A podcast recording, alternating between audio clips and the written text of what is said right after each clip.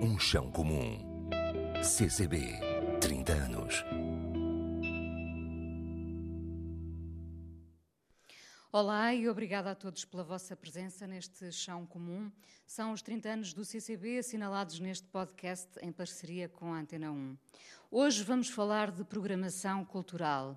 Programar é, de alguma forma, vestir uma cidade, um espaço, dar-lhe as peças essenciais para continuar em ação ou observação.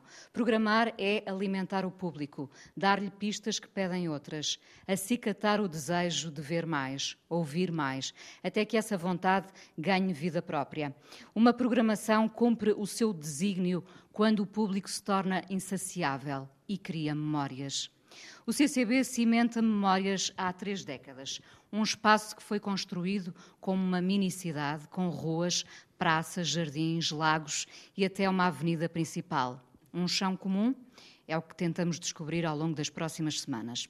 Iremos recuar 20 anos na história do CCB para lembrar dois espetáculos que marcaram os convidados de hoje, porque quem programa também é espectador e tem opinião e sobre ela desenha acontecimentos futuros.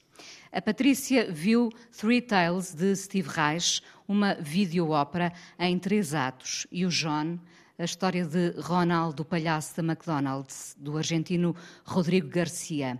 De diferentes formas, estes dois momentos mantêm-se na memória dos convidados de hoje. Patrícia Portela, 49 anos, escritora premiada, autora de diversos projetos transdisciplinares, performer, professora na Escola Superior de Teatro e Cinema. Foi diretora artística do Teatro Viriato, em Viseu. De momento, como ela diz, encontra-se em transição termo que pressupõe movimento e criação. A trabalhar agora com a plataforma artística Rota Clandestina de Setúbal. João Romão, 39 anos, encenador, programador cultural e diretor artístico, curador. Tem a seu cargo a Bienal de Artes Contemporâneas Boca e o Futurama, ecossistema cultural e artístico do Baixo Alentejo. Olá a ambos. A pergunta uh, é muito imponente e pode até assustar como se constrói uma programação cultural. Uh, é sobre isto que vamos falar nos próximos 40 eh, minutos, mas queria para já recuar, porque isto foi muito interessante, uh, um, o facto de terem escolhido ambos uma memória com 20 anos. Um, e, e, na verdade, ambos, olá Patrícia, olá João, não olá. hesitaram quando eu perguntei que espetáculo é que vocês recordam aqui do CCB? Algo que foi transformador? Foi. Patrícia. Uh, para já, muito obrigada pelo convite e por estar aqui. É um, é um prazer. E sim, foi imediato quando fiz esta pergunta, porque.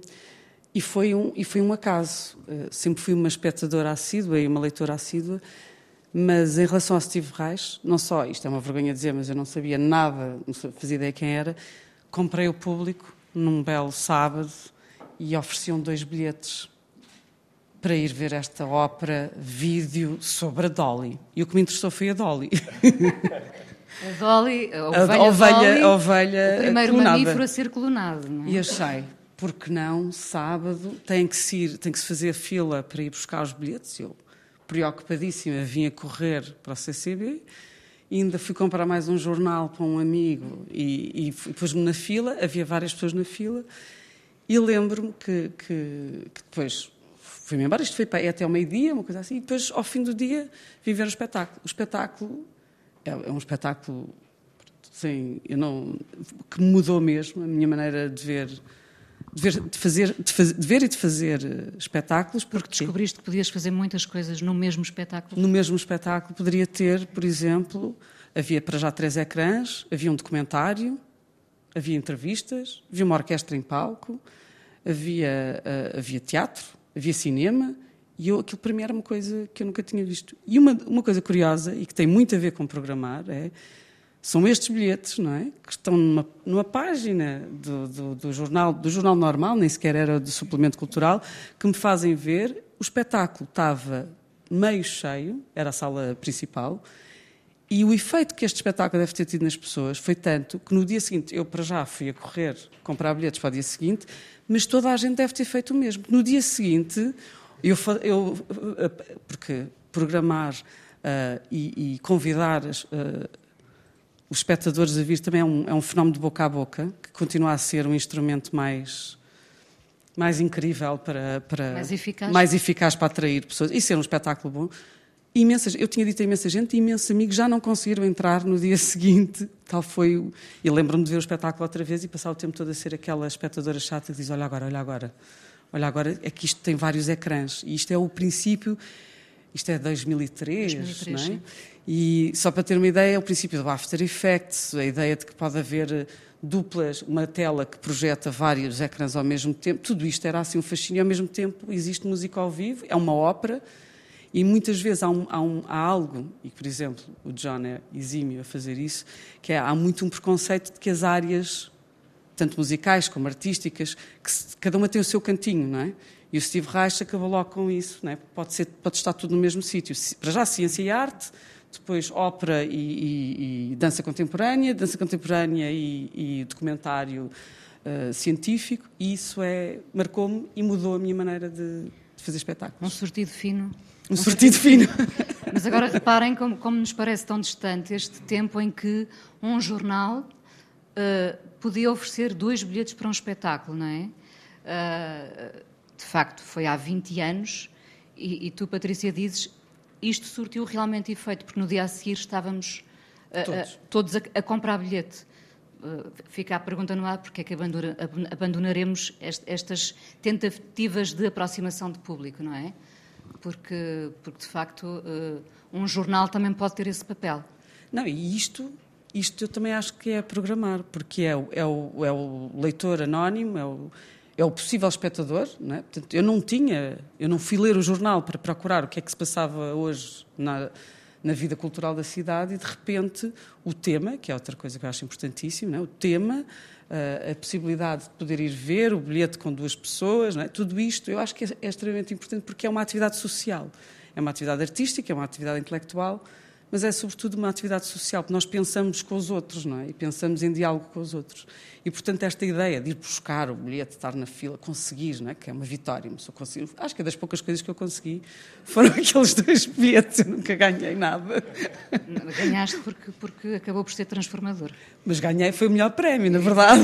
Exatamente. Antes de ir uh, ao encontro da tua memória, John, uh, deixa-me só aproveitar, porque eu já não me lembrava, já não falávamos da, da ovelha Dolly, também há muito tempo, não é verdade? Um, uma programação pode ou não ser clonada, ou seja, diferentes cidades, uh, diferentes espaços pedem sempre diferentes programações, ou nós podemos importar modelos independentemente das geografias? Respondendo assim muito diretamente, se uma programação pode ser clonada, pode. Se surte um efeito uh, útil, tenho muitas dúvidas. Acho que, hum, acho que nós nos contaminamos, acho que nós aprendemos uns com os outros, acho que nós transitamos e, e, e, hum, e trazemos coisas que vimos nos sítios. Acho que nós temos que estar sempre em movimento. Acho que uma programação cultural é, uma, é, algo que está em movimento e está em trânsito, não é? Mesmo a ideia de objeto artístico, objeto cultural, não é? Nós temos muito esta ideia também de que um objeto artístico pertence a um sítio, que é um fenómeno estranhíssimo, não é? Ah, isto é muito português. É, tem coentros. Por acaso vem da Índia. não é? Tipo, se começar a ver, não é? Tipo, nada vem daqui e nada é daqui, não é? Ah, o fado é uma coisa ótima, tem uma grande influência, não é? Podemos, o jazz, o jazz é uma coisa que pertence aos Estados Unidos da América, começou em Tanger e, e, e tem influências do norte da África, quer dizer, podemos ir por todo, portanto, é o trânsito e, portanto, ela não pode ser clonada, mas pode ser Adaptada? Como é que se diz insertada? insertada? Ah, fazer um enxerto. Um enxerto. Sim, Isso sim, acho sim. que sim. Que é muito diferente da clonagem, que é uma coisa que eu aprendi com, com o Steve Reich, a diferença entre clonar e enxertar, não é? Porque quando nós temos, é muito bonita esta ideia, não é? Que foi, aliás, a história do mundo com mais plantas, que é, gosto muito desta magnólia, agora ter aqui este ramito, levo lá para casa, por acaso a temperatura não é tão boa, mas isto um bocadinho mais à janela, um bocadinho mais ao sol, e isto dá, olha que engraçado, as flores saem mais pequeninas, não é? ou saem maiores, ou têm flor, não é? os jacarandás que têm flor duas vezes por ano. Enxertar completamente. Uma, uma programação cultural pode ser enxertada, sempre a favor, os cruzamentos todos. Clonada, acho que é uma pena. por várias razões, até porque esta ideia de que se há uma coisa igual. Isso é? seria também quase desrespeito para com o público, essa clonagem. Exatamente. Porque, não, não Exatamente. estarias a pensar no público, não é? Não, estaria a pensar numa coisa que eu quero muito fazer Exatamente. igual noutro Exatamente. sítio. Portanto, era uma coisa extremamente egoísta e pouco útil. Até mesmo para quem programa, imagina. Já, já vamos a esse lado também eh, egoísta, potencialmente egoísta, de um programador. Agora, João Romão, eh, há 20 anos viste um espetáculo aqui que viria a ser também transformador, como, como foi para, a- para a Patrícia, eh, um espetáculo completamente diferente.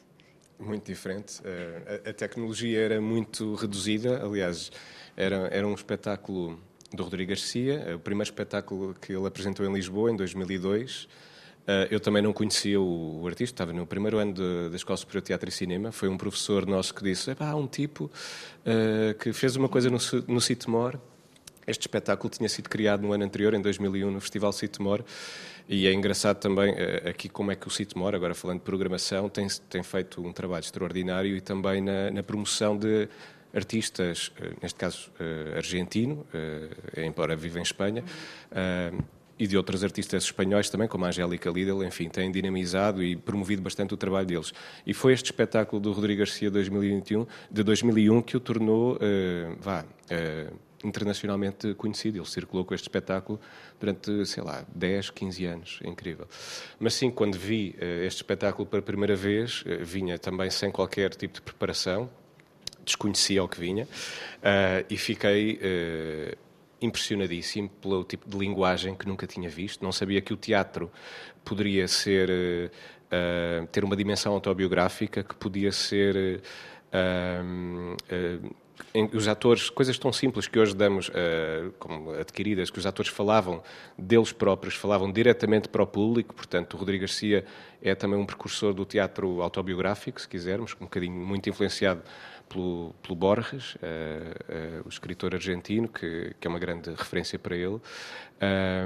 Mas tudo o que acontecia em cena era fez- fazia-me questionar o que é que era possível e é uma coisa que ele questionou muito tempo o que é que é possível eh, o que é que é permitido acontecer em, em palco não é portanto havia muitos líquidos eh, vinho leite salsa de tomate eh, aliás havia comida eh, do supermercado a voar, a encher o palco todo do pequeno auditório que caía do, que, que caía do céu, era esta, que, que esta a imagem, que, e então via-se os técnicos todos à volta eh, lá em cima a mandarem comida cá para baixo, encheu o palco todo. Portanto, era uma, uma peça. eh, enfim, que me tocou muito pela, pelo tipo de linguagem, pela. pela eh, E, aí- e aí percebeste que também era possível, tudo pode acontecer em palco, de certa forma. Sim, eh, ehm, agora, é claro que eh, há, há, há essa hum, atenção de, e, e consciencialização não é, do que é que do que é que do que é que pode do qual é o que é que isso provoca não é por exemplo havia momentos em que também em nos nesse espetáculo eh, em que nos mandavam uma corda para a plateia para nós eh, puxarmos, fazíamos mover o palco todo. Então eu acreditei mesmo que isto era a sério e, e- e estava a dar o litro ali a puxar, a puxar a corda, toda a gente a puxar a corda para fazer mover o palco do CCB. Mas, eh, ou seja, tudo é possível, eh, até era possível, dentro da nossa imaginação, fazer mover o palco do CCB. Ou seja, esta ideia de que eh, eles conseguiam ativar em nós uma, uma- um sentido de presença e de, e de verdade eh, eh, que, nós não estávamos habituados a este tipo de linguagem, isto foi uma coisa eh, revolucionária, ou seja, as coisas aconteciam realmente à nossa frente. O leite era mesmo leite, os atores caíam mesmo em palco, nós puxávamos realmente uma corda e cansávamos mesmo a puxar uma corda, não era teatro. No entanto, era um espetáculo de teatro, mas Sim. nada daquilo era teatro. E já agora não, não, é, não é legítimo eh, provocar até de forma inconveniente, muitas vezes, o público? O, o inconveniente, desde que haja essa, digamos, essa, essa eh, capacidade de medir eh, também reações, eh, ou, ou, não, muitas vezes não, não há capacidade não de medir sabes absolutamente para nada. O que vais, não é? Sim, há muitas histórias então com o Rodrigo Garcia uh, que nós temos, tem, porque eu acabei pronto, por trabalhar com ele, não por causa deste espetáculo, mas mais tarde, a partir de 2006, portanto, cinco anos depois de ver este espetáculo, tornei-me assistente de encenação dele durante 11 anos. Uh, portanto, essa também é, é uma de, de, a razão da, da, minha escolha também deste espetáculo aqui no CCB. Dois, dois espetáculos transformadores na, na vossa vida. Curiosamente, uh, vocês acabaram por escolher dois espetáculos que têm mais ou menos, que viram mais ou menos há 20 anos aqui no CCB. E uh, eu fiquei a pensar de quanto tempo precisamos nós para, para nos apercebermos da intemporalidade de uma obra.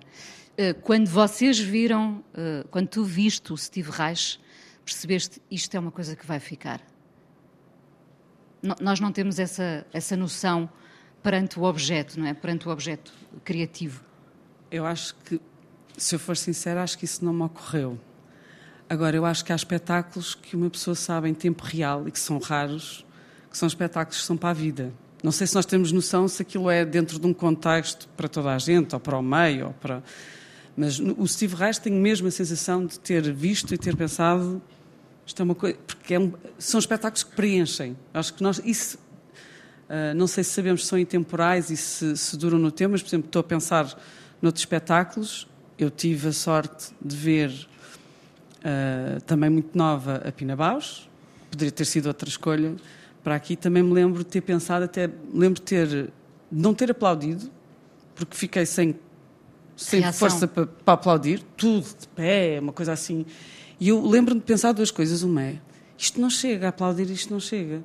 E a segunda coisa foi, eu devia ter visto isto há muito tempo, que eu já estava a fazer muito mais coisas, porque isto já foi uma aula de, de, de, de, de teatro e de vida, assim, saltei 20 anos. Portanto, eu acho que a gente não tem noção da temporalidade, mas os espetáculos temporais fazem-nos dar saltos quânticos, não é? Uma pessoa sai e, e, e, a vida mudou cá fora. Ou seja, essa capacidade de mudar o mundo cá fora, que é o mesmo, não é? e uma pessoa entra e quando sai já é outra, é outra coisa, eu acho que é isso que define um espetáculo temporal. E eu acho que isso se sente. Acho que não sei se nós temos noção no momento, mas eu acho que sim. Acho que se sente até porque depois acontece a mais gente. Há uma coisa que eu costumo dizer que é quando uma pessoa se entusiasma muito e isso tem a ver com programar também. Quando se entusiasma muito por uma coisa, à partida, nós quer dizer, temos todos dois pronto, podemos ter uma ou duas pernas, uma ou duas bases, mas temos cabeça, coração, à partida está todo do mesmo lado, não é? E, uh, e, somos todos feitos da mesma massa, não é? Portanto, aquilo que nos emociona, emociona muito provavelmente muita gente uh, também, não é? Acontece esse efeito contagioso, não é? É muito, é, e eu acho que isso se percebe, e eu acho isso... E o teatro, como tem esta relação com a presença, não é? Uma coisa imediata, não é? por exemplo, a literatura, que é a minha outra paixão, funciona de outra maneira. Nós podemos guardar um segredo enorme sobre uma obra incrível e ninguém saber, não é? No teatro não, porque se sente, não é? Está ali à tua frente. Está, está a acontecer à tua estamos frente. todos juntos, não é? Oh, João, num tempo como este, tão, tão veloz, hum, interessa construir essa intemporalidade? É importante isso? Eh, repara, nós, eh, por exemplo, na música uh, aludimos muito a coisas do passado, não é? Coisas que se tornaram intemporais e temos dificuldade em olhar uh, para o agora e dizer isto, isto vai ficar, não é? Uh, em termos de, de, criação artística, de teatro, de programação, interessa construir intemporalidade? Eu acho que a intemporalidade acontece, antes de mais, dentro de nós. Nós não conseguimos definir a intemporalidade nos outros, não é? E, portanto, a, a experiência, uh, lá está, estas experiências marcantes definem-nos a nossa própria experiência. Dizemos isto pode ficar para sempre no nosso corpo, na nossa, na nossa pele uh, e, e, na nossa, e no nosso futuro. Uh, certamente há coisas que, no, que, que, decidimos naquele momento, porque experienciámos, que vão ficar para sempre gravadas dentro de nós. Eu gosto muito de pensar, uh, e isso é uma questão que também trouxe uh, para a Boca, quando penso na Boca, uh, em alguns projetos, é como é que, sobretudo nas práticas mais contemporâneas, que são muito definidas, as performativas, pela efemeridade, pela experiência que acontece durante aquela uma hora e meia, uma hora, duas, três horas, são sempre experiências, e mesmo a experiência do museu, não é? É um, é um tempo que definimos nós, quanto tempo é que ficamos em frente a um, uma pintura, uma, ou, ou presenciar, experienciar uma instalação. há sempre esta marca da efemeridade. E eu gosto muito de contrapô-la precisamente com a intemporalidade. Porque realmente há obras que nós experienciamos num curto espaço de tempo e que elas vão, vão ser marcantes e vão marcar a, a história da arte, etc. Uh, por exemplo, nós, em 2019, na segunda edição da Boca, apresentámos uma instalação da Marina Abramovic uh, nas Carpinteiras de São Lázaro. Uh, é uma obra de, agora não me lembro ao certo o ano, mas penso que era de uh, 90, início de 90 e que tinha sido criado numa, para o matador das Caldas da Rainha. Uh, ninguém sabe, em geral, diga ninguém, na minha geração, em geral, sobretudo o pessoal mais ligado às artes formativas, que a Marina Abramovic tinha criado uma obra especificamente cá em Portugal, num matador uh, das Caldas da Rainha, numa altura em que era pouco conhecida. Uh, e, no entanto, uh, interessou-me bastante como um elemento representativo como, precisamente, uma experiência aparentemente efêmera marcou uh, o trabalho de uma artista com a envergadura da Marina Abramovic e com o nosso país, com o território, com Portugal, e trazê-la, fazendo essa referência, trazê-la para o centro de Lisboa, precisamente como um gesto para pensar, ao fazer, ao propor aos espectadores pensarem que o resto da programação toda da Bienal, tudo o que eles poderão ver, poderá vir a marcar ou não também o futuro uh, das práticas artísticas, quanto mais não seja o deles. Mas nós só entendemos isto, de repente, com nomes muito conhecidos, não é? Ou Steve Reich, ou, ou, ou, ou Pina Bausch, mas é, é interessante. Fazer, sabemos a posteriori, porque eu estava é, a pensar em duas coisas. Por exemplo, a Marina, o meu encontro com a Marina Abramovic tem mais ou menos o nível do Steve Reich, que é, é ótima, a fazer um mestrado em Utrecht, era, era o centro do universo na altura, e apanhamos também um, um, um, comboio para ir ver Royal Deluxe, que é outro, outro planeta. E alguém diz: Olha, e foi mesmo, isto até tenho alguma vergonha e vou partilhar, mas agora já comecei, vou ter que partilhar. Há uma abertura de uma exposição de uma senhora ali no Museu de Groningen, nós tínhamos, e dão bebida, e nós estávamos a fazer aquela coisa de vamos de manhã, dormimos no meio do apanhamos o primeiro comboio de volta, aproveitamos, comemos e vemos, acho que aquilo é giro, tem umas pedras, Marina Abramovic, tem umas pedras e pões-te lá de baixo e depois há uma cena qualquer com muralha da China, não sei, uma retrospectiva. E eu achei ótimo. E lá entramos, nós com um ar assim, e por cima vinhamos numa peça dos Royal Deluxe que usava uma máquina de cheiros. Portanto, nós cheirávamos a pizza, a cocó de cavalo, todo o tipo coisa. Tínhamos passado três horas a falar da Cleópatra e dos, do leite de burro e tudo mais. E vamos e entramos pelo Museu de Groningen adentro, com ar de, de teenagers, não é? Para ver a Marina Abramovic. E está a Marina Abramovic a limpar, e é bonito estares a falar disso, a lavar ossos. Eu, o que é que está aqui esta senhora? E estava tudo vestido de, de de gala, não é? de senhores ilustres que vão ali comprar obras de, de Marina Abramovic, a beber champanhe e a conversar imenso. E ela, numa força, uma coisa. E eu lembro de ter ficado petrificada, é? e aquilo marcou-me para a vida. E só muito mais tarde é que eu associei, quando estava a estudar sobre Marina Abramovic, disse: então, mas isto é aquela obra que eu vi enquanto roubavam um copo de champanhe. E olhava isto é muito estranho, esta senhora está aqui a lavar ossos de 3 metros. Isto é uma, um, um, exemplo, mas outro exemplo que, que, é muito recente, mas com um senhor mais antigo, que se chama Goya, tive agora no Prado, não é? E que nós achamos que são, são obras que estão que já são consideradas intemporais, ponto, está fechado sobre o assunto. E, e eu fui com uma grande sorte, fui um, um, mês para o museu olhar para um quadro, que achei que era um grande objeto, objetivo de vida, e é, que é transformador quando se vê o mesmo quadro todos os dias o quadro começa a mexer-se também e a dizer outras coisas que não dizia antes. Mas o que eu achei curioso é que eu dizia a qualquer pessoa: então o que é que vais fazer? Ah, vou para o Prado, vou ver, vou, vou, vou trabalhar sobre os fuzilamentos do 3 de maio de 1808. Toda a gente, e isto tem a ver com programação, me dizia: bem, o Goya teve um impacto em mim porque houve uma exposição, não sei quê, não sei quê, que passou em Viseu. É?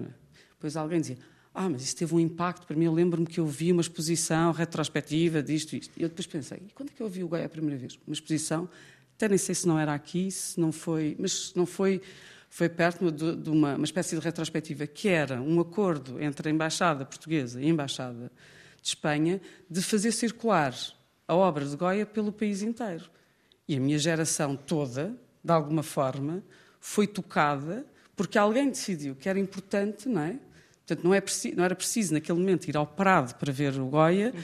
mas andou, esta exposição andou a itinerar pelo, pelo, país e nós, eu a achar que era uma coisa muito minha, muito pessoal, desta minha relação com o Goya, é uma relação da minha geração com esta obra. E isto é um gesto muito de programação, não é? Mas, na verdade, nós também gostamos de nos apropriar da obra, não é? Claro. Eu é que gostei disto. Exato. Nós temos muito essa relação com as coisas que nos fascinam. Eu vi primeiro e eu gostei primeiro. Não é? Exato. E, e os outros chegam sempre tarde ao Goya, ao, a tudo. A tudo, a tudo. uh, há pouco falava na, na questão do, do, do, possível egoísmo uh, do programador do, ou do curador. Um, o programador deve deixar a sua marca pessoal no que escolhe ou deve pensar primeiro no público? Eu acho que uh, faz parte uh, escolher, ou seja, é uma questão, antes de mais, de, de, de posicionamento também uh, social, artístico, cultural, em relação, na relação individual com aquele território, ou com aquela instituição, ou com aquele, com aquele projeto. Portanto, escolher faz parte de qualquer gesto, de qualquer ação, de qualquer profissão, não é? E, Portanto, uh, claro que escolher a partir na relação com. A escolha é sempre feita numa mediação, não é? E, portanto, o, o público, até a escolha, eu não, não, não, não, digo, não penso tanto em egoísmo, porque não, não, falo tanto, não penso tanto na questão do gosto, mas, mas também, uh, muitas vezes, é de como é que do que é que eu gostava que as pessoas pudessem ver, exatamente, ou pudessem conhecer. E, portanto, isso também isso é, é faz parte de, dessa escolha, não é? Muitas vezes, lá está, depende do, do, do que é que estamos a falar. Na, porque programar uma instituição, um espaço público é uma coisa, um, uma instituição privada é outra, um projeto independente como os que eu, uh, onde eu trabalho são, são outras coisas, portanto, uh, mas eu... E já agora essa experiência diz que o público é moldável ou nem por isso? Quando tu escolhes uma coisa que gostavas que o público gostasse, o público, é possível trabalhá-lo como, como se fosse um bocadinho de plasticina? Disso já, já tenho algumas dúvidas pensar o público com, com plasticina, mas acho que absorve, mas mais como esponja. acho que o público uh, absorve, lá está, absorvemos referências, imagens, uh, muitas vezes por uh, imposição, lá está, por surpresa, como as nossas duas experiências aqui no CCB, não sabíamos ao que vínhamos, ou, tínhamos muito poucas referências. Certamente houve pessoas nos espetáculos, no espetáculo do Rodrigo Garcia que eu, vi aqui que não gostaram e que saíram, que vi uh, em vários, em toda a década que trabalha com ele, pessoas a sair no espetáculo e outras a gritar bravo. Portanto, há sempre esta, estas reações muito, muito diferentes. E, um, mas em relação a. a... E a angústia também do, do, do programador? Ah, claro. Não, antes do ah, penal. Sim, claro, claro que sim. Não, porque uh, nós estamos sempre a falar de, uh, de, de, pessoas, não é? E não estamos a falar de, de objetos fechados. E, e, as obras também são feitas de pessoas e são pessoas que estão ali. Portanto, estamos sempre a, a mediar estas energias entre. Uh, o que é que, como é que nós recebemos, como é que nós lidamos com o visível, com aquilo que, nos, que se está a apresentar e com aquela linguagem, e portanto uh, isso, isso uh, provoca-nos de maneiras distintas. Agora, é muito importante também partir do princípio que nem nós sabemos e conseguimos visualizar o impacto de todas as coisas e também conseguir essa permeabilidade e confiança, que acho que essa também é característica muito importante para, para conseguir uh, tocar no, no, público, de que ele também pode passar a gostar ou entender as coisas de forma diferente. Eu, de facto, as minhas experiências artísticas, eu digo sempre que começo a minha experiência como programador, começa, antes de mais, como espectador. E, e de facto, eu, portanto, ainda por cima, como artista. Portanto, é outra característica antes de chegar a programador. Portanto, eu estou, eu costumo dizer que eu estive muitas vezes do lado de lá. Do lado de lá como espectador e como criador, artista. E, portanto, eh, eh, no meu caso e da Patrícia, eh, achei engraçado estarmos aqui porque temos essa, essa outra vida que também, ou seja, não conseguimos desvincular e colocarmos no papel do outro. Uh... São o mesmo, o, o João Romão, espectador e programador? Não. Não? Não. Então? Uh... não, uh, eu, eu, acho, e gosto que não seja necessariamente o mesmo. Agora, claro que uma coisa afeta a outra, não é? eu dou o exemplo de que eu só na primeira boca, na primeira projeto de programação que fiz, na primeira edição, fiz, uma, apresentei uma performance minha em colaboração com o Romeu Runa, uh, porque eu também quis colocar-me em risco a experimentar, neste caso, a trabalhar com um bailarino, que nunca tinha, nunca tinha feito esse, esse trabalho, e trabalhar num espaço que também nunca tinha trabalhado, o museu.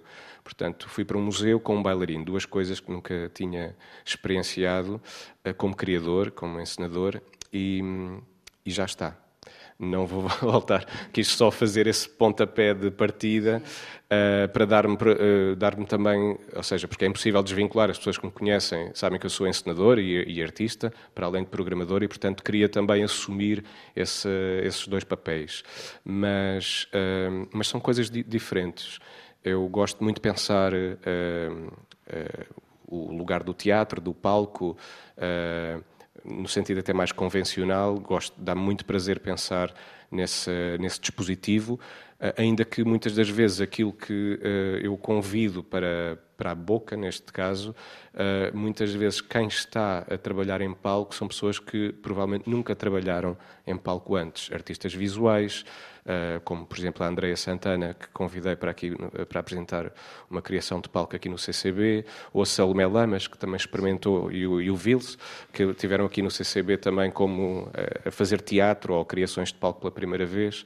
Portanto, e para ti é importante dar-lhes palco, esse palco diferente que eles não tinham antes é dar-lhes, sobretudo, a possibilidade de experimentarem um, e, e, novas uh, linguagens, outro dispositivo, uh, muitas vezes que vai ser revelador ou não, uh, até no seu próprio corpo de trabalho. neste tipo de experiências temos feito, enfim, temos feito desafiado vários artistas a entrar no palco ou outros a entrarem no espaço do museu. A pensar na Marlene Monteiro Freitas, que a convidei para criar uma instalação pela primeira vez. Portanto, esse sentido desviante muitas das vezes abre abre caminhos uh, de continuidade, mais uma vez, de que a experiência não é necessariamente efêmera, também como criadores. E isso, uh, por exemplo, a Tânia Bruguera, que fez, uh, ativista cubana, que convidei a criar uma peça de teatro pela primeira vez, o, o, fim de partida do Samuel Beckett, no Teatro Nacional São João, ela está neste momento a preparar uma nova criação de teatro porque experimentou, porque foi convidada pela primeira vez para fazer esse projeto. É interessante perceber que às vezes há uma continuidade, às vezes não. Porque é importante criar essa identidade, não é? Seja num festival, numa, numa Exato. bienal.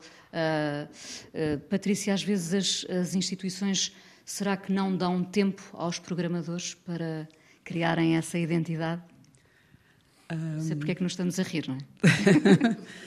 Sim, às vezes não dão tempo porque nós uh, vivemos. Sempre estava a pensar no que o John começou por dizer, que nós programamos o que gostávamos que alguém gostasse de ver. E muitas vezes nós vivemos num tempo em que estamos sempre, até porque falamos em egoísmo, falamos em individualismo, fazemos, falamos em mutuísmo, não é? E temos muito esta sensação de que, ah, mas porquê é que é isto e não é aquilo? Mas é também um ato de grande generosidade e também de grande coragem e disposição uma pessoa escolher coisas de que gosta, que espera que os outros gostem, porque é partilha, não é? Uma pessoa quando oferece um livro é a mesma lógica. Não é? A pessoa não vai oferecer um livro que não gosta à partida, não é? Parece-me um presente um bocado absurdo, não é? Vai ler uma coisa, eu li este livro, é incrível. Porque nós queremos essa identificação. Nós é? queremos essa identificação e queremos partilhar e queremos que, que, que chegue a mais gente. Isso é muito. Uh, é de grande valor, não é? E depois também há uma outra coisa, eu estava a pensar quando o John estava a falar, que há um lado, sim, criar uma identidade, mas também há um outro lado, uh, exatamente porque às vezes há este, esta ideia que eu acho que é construída e que não é muito real, de que. Uh, e eu agora posso ser. Isto agora gerava uma grande uh, conversa, mas é esta ideia da programação eclética, não é? A escola eclética, a programação eclética, o teatro eclético, é um bocadinho para todos, não é? Como o supermercado, tem um bocadinho para todos, que depois não tem, não é? O supermercado parece ter uma grande variedade de produtos, mas depois nós vamos ver, tem açúcar, tem milho, não é? Tipo, assim, tem vegetais e alguns e frutas, mas depois tem tudo variações da mesma coisa. E eu acho que é mais importante. Eu lembro-me, quando comecei no, no Teatro Viriato, tinha o sonho, e continuo a ter, que é de programar como, como se fosse ao Cinema King. Que é, eu gostava imenso que um teatro, ou um espaço, uma, uma, instituição cultural, fosse um espaço em que uma pessoa vai à quinta-feira à noite, ou vai à sexta à noite. Eu não sei se, pronto, para quem é lisboeta, e eu cresci em Lisboa, a ir à sexta-feira à noite, vamos ao King. E depois escolhes, ah, há isto, isto, ah, isto hoje não me apetece, que eu não gosto nada daquele ator, ou não gosto nada destes temas, hoje estou um bocado mal disposto. Não, e este, quem é este? Costurica? Tipo, isto é feito de onde? Olha, este cartaz é interessante. Vou. E também me habituar-me a ir, ah, hoje não, não gostei disto. Não gostaste? Eu acho isto super interessante. Ou seja, um espaço de discussão, mas também este espaço com uma pessoa. Queria imenso poder programar para um sítio que uma pessoa já sabe. Eu à quinta tenho música, à sexta tenho teatro, ao sábado não sei muito bem o quê, mas eu confio. Eu, como espectador, isto apetece mesmo sair e ver uma peça. Eu acho isto de uma generosidade incrível. Eu vou ver uma peça, eu sei que é às oito.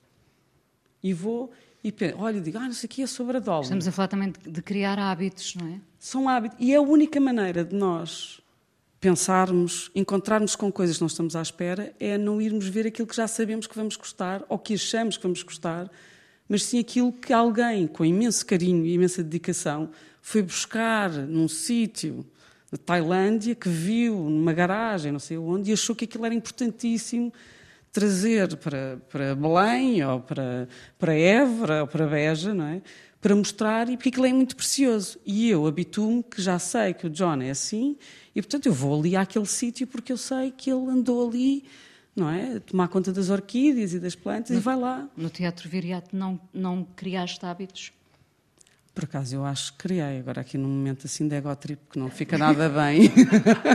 eu, eu quero Mas ouvir, acho que, não é? sim, quero ouvir. acho que sim, acho que foi muito bonito exatamente por isso. Uma das coisas que nós fizemos muito simples, porque acho que não fomos, uh, ainda para mais no tempo de Covid, não fomos ah, nem condescendentes, nem, nem. Acho que fizemos uma programação uh, do momento e reagimos ao momento, que eu acho que é uma coisa que tenho muito, bastante, bastante orgulho, mas misturámos pessoas improváveis. E uma das coisas que nós fizemos, dou um exemplo muito, dois exemplos que tenho muito orgulho. Uma era, havia sempre conversas, e as conversas eram sempre sobre o tema e não sobre a obra. Nós também temos a tendência, isto é o meu lado artista, é? de falar sobre a obra, como é que nós criámos a obra, como é que nós fizemos, como é que nós fizemos, se custou muito, se doeu muito. Mas, na verdade, o que interessa é o que a obra diz e toca, como é que nos toca. E então, por exemplo, dou um exemplo: abrimos uma temporada com o Bate Fado, que é um espetáculo maravilhoso, do Jonas Zelander, que também esteve aqui, exatamente, e convidámos para conversar todos os criadores do Jonas Zelander e a maior fadista de Viseu. E isto, nós fizemos isto sempre com todos os espetáculos. E o que é que acontece? De repente o público, não é? Para já havia público que vinha ver a fadista e público que vinha ver o bate-fado. E o que acontece é que se misturam, não é? Porque há um que sai a gostar mais da fadista e o outro sai mais a gostar do bate-fado. E isto feito com regularidade permite que o teatro passe a ser do público. E, por exemplo, um dos últimos espetáculos foi da, da Sara Barros Leitão. Uh, eu não sei dizer o título, o Monólogo de Maria com a sua patroa, etc. Eu sou péssima, porque tudo que tenha mais de três palavras, mas sempre a seguir era uma conversa com alguém que fez o primeiro sindicato, que organizou o primeiro sindicato das, das empregadas domésticas. Eu convidei os senhores do Casa Blanca, que é um restaurante que recomendo vivamente, ao lado do, do Teatro Viriato. Veio, como, nós até mudámos o horário, porque havia ali um intervalo, que é outra coisa que nós às vezes não pensamos. Toda a gente que trabalha, em, por exemplo, na restauração, não pode ver espetáculo nenhum, a não ser que seja entre as 5 e as 7 que é o horário da pausa. Vieram todos, e o, o, primeiro sindicato de empregadas domésticas é também o primeiro eh, de restauração e de bares e tudo mais.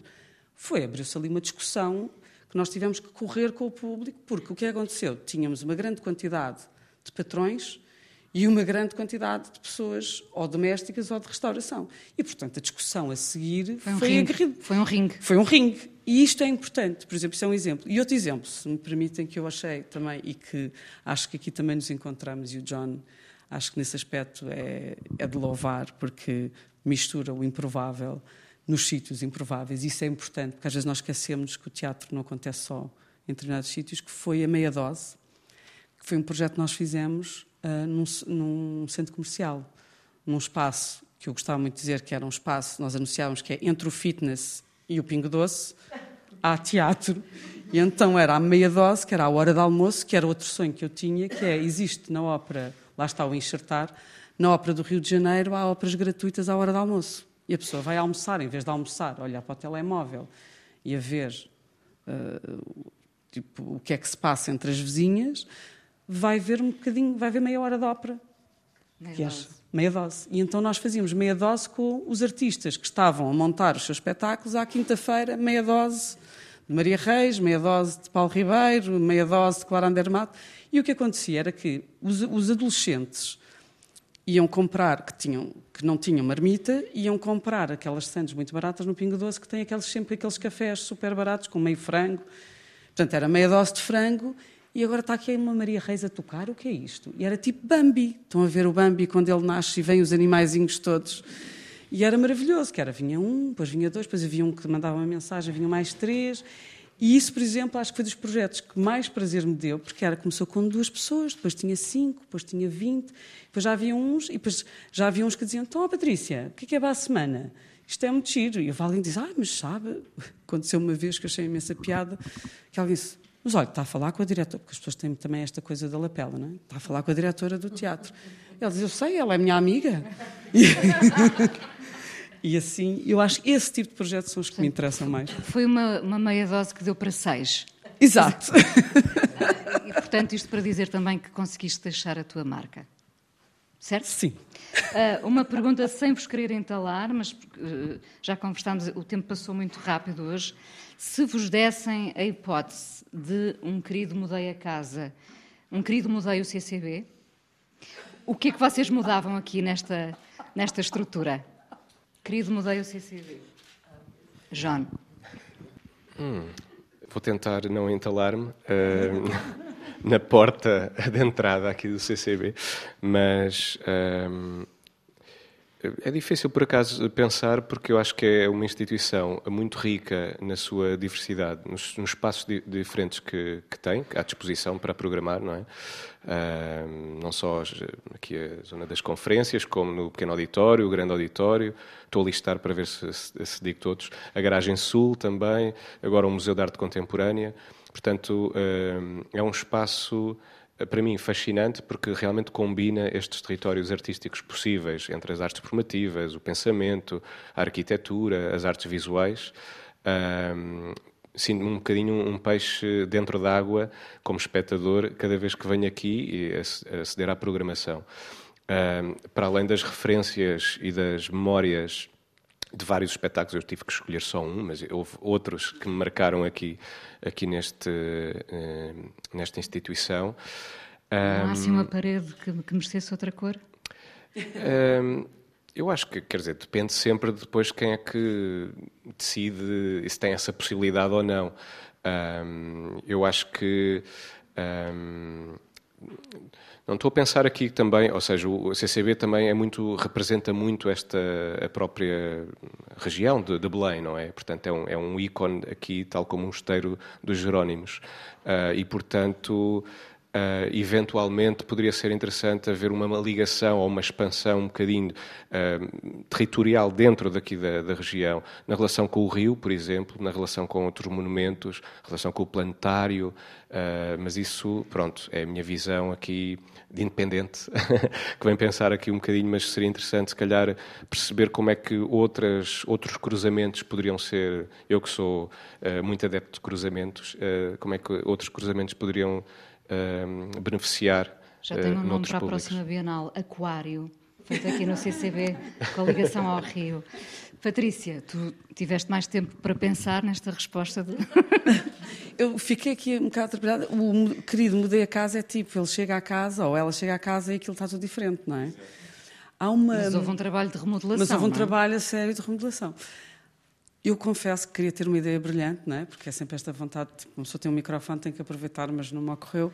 Mas há uma coisa que eu tenho assim imensa vontade também de fazer, há já imenso tempo, que é hum, o, quando o telefone toca, que nós temos pedidos, não é? Eu acho que há falta, mas isso acho, sinto no, geral, há falta de perguntar Por exemplo, esta pergunta que caixa nos fizeram. das perguntas, a caixa das perguntas caixa que das- devia estar presente em Sempre. todas as instituições, salas. E, a várias, e de várias maneiras, que é, de repente, eu não me lembrava do Steve Reich. Quer dizer, ele está sempre presente, mas eu, de prática, não, e só me apercebi da importância que tinha, como a, a imediate, a, a maneira imediata como me veio a- verdade. a- à memória. E todos nós, uma das coisas que eu adorava fazer, agora é tempo de antena, vou aproveitar, é isto dos discos pedidos e que é, se nós pudéssemos refazer, remontar, ou fa- refazer, fazendo de novo, não é? espetáculos que de facto nos marcaram, primeiro começamos a perceber o que é que de facto, que é que nos interessa ver e o que é que, o que, é que nos fez eh, sentido ou o que é que nos marcou, mas mas também voltamos a, a tentar construir, não é? porque é nós estamos numa época em que é tudo para usar uma vez, não é?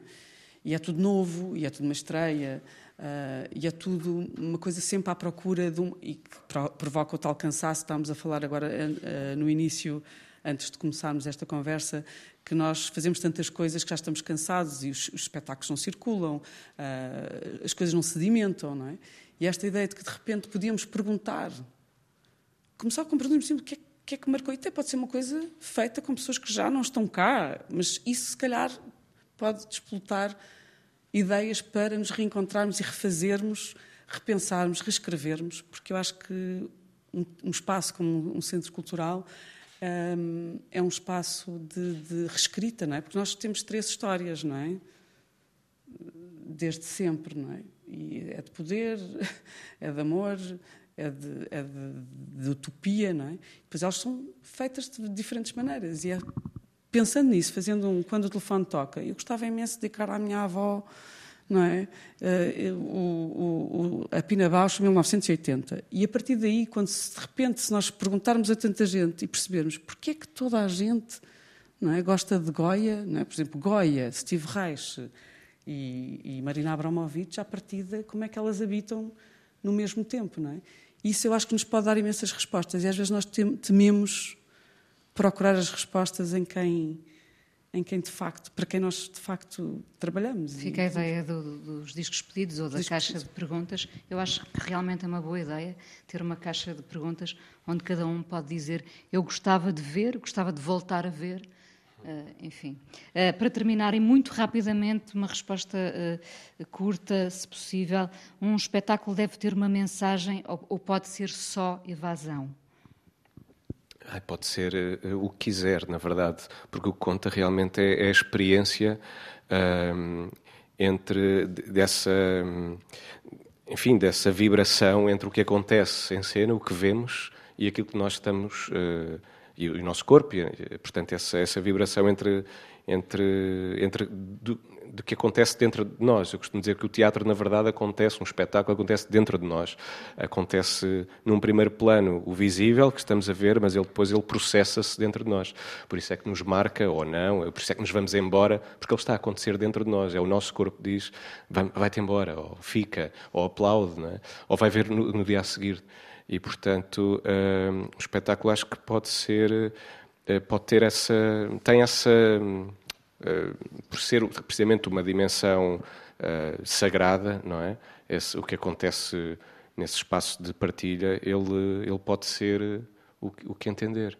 Pode, Patrícia? Pode Acho que ser fuga só? Acho que o espetáculo nunca pode ser evasão, mesmo que queira. Acho que pode querer ser evasão, mas acho que nunca é. E acho que nós ah, andamos aqui a tentar não dizer nada, às vezes, e, ou pelo menos não dentro daquele sentido clássico de não escolher uma mensagem, mas temos este formato de, de pensar e de estar num mundo que nos obriga sempre a fazer imensos raciocínios, às vezes bastante parvos e idiotas, sobre tudo o que vemos. Portanto, nós criamos sempre um sentido. E acho que há uma coisa muito perigosa, e não quero ser muito uh, didata, que só nos fica mal. Uh, mas nós, esta, esta procura às vezes não querer ter um sentido, causou aqui um vazio que nós vivemos hoje, que é perigosíssimo porque tem um sentido muito grande e aponta-nos para uma direção muito perigosa. Para nós, não há nada pior do que não termos um objetivo. E quando se diz Uma objetivo, nós temos, nós temos uma direção. E nós às vezes temos um preconceito porque nós, nós somos assim, nós já somos velhinhos, não é? Somos lá daquele século antigo. Como a minha filha diz que ela, tu és do século XX, tu és um bocado antiga, não é? E esta ideia de, não é? Nós vimos de um século que, que se empenhou muito em destruir, em destruir, em desconstruir, em, em, em apontar como é, que, como é que é o mecanismo. E, e nós agora temos uma herança muito, muito difícil que é é que depois da desconstrução vem a construção. É? é? como depois da história, não é? Pós-história, vemos a pós-história. Depois da história vem mais história. Depois agora, da narrativa... agora começávamos outro programa. Será que estamos a construir? Mas, mas já, não temos, já não, não temos tempo. Um, obrigada a ambos, Patrícia, João. Uh, obrigada ao público que esteve aqui também. Como se constrói uma programação? Tema deste encontro de hoje um chão comum aqui no CCB, em parceria com a Antena 1. O som foi do Gonçalo Lopes e do João Francisco. No próximo encontro vamos debater as encomendas uh, com o compositor Luís Tinoco e a atriz Cláudia Jardim do Teatro Praga. Obrigada a todos. Obrigada.